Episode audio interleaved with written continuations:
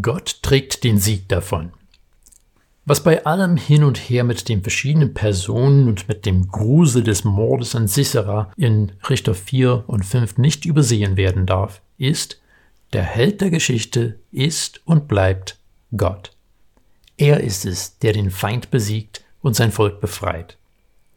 Deborah beruft Barak mit dem Auftrag Jahwes.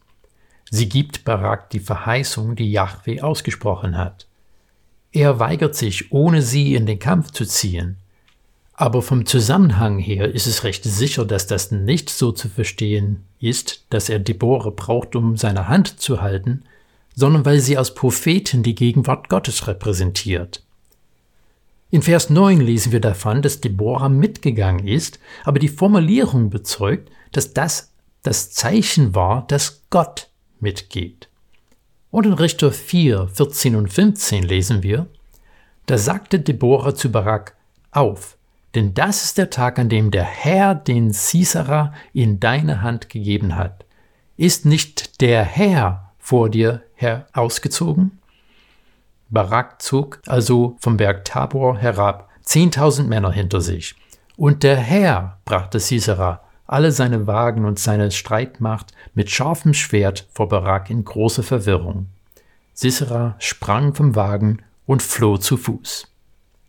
In diesen Versen wird auch der Eigenname Gottes benutzt, Yahweh. Hier ist nicht die Rede von irgendeinem Gott, sondern der Gott Israels setzt sich für sein Volk ein und er zeigt ihnen wieder, warum sie ihm und nur ihm dienen sollten.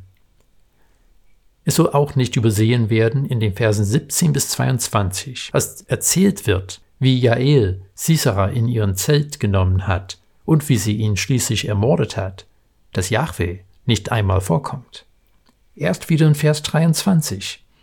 In Vers 23 heißt es, dass Gott die Kanaaniter gedemütigt hat. Hier ist ein kleines Wortspiel, das sich nicht gut übersetzen lässt. Das Wort für demütigen ist Kana und spielt auf die Bezeichnung Kananiter. Er hat die Kananiter, Kana, gedemütigt. Der Held dieser Befreiung heißt nicht Barak oder Jael und noch nicht mal Deborah.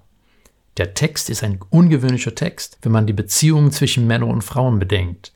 Aber das Anliegen des Textes ist nicht die Beziehungen zwischen den Geschlechtern, sondern der Text will zeigen, wie Gott trotz aller Irrtümer und Schwächen des Volkes Israels immer noch große Gnade hat und Wunder für sie vollbracht hat.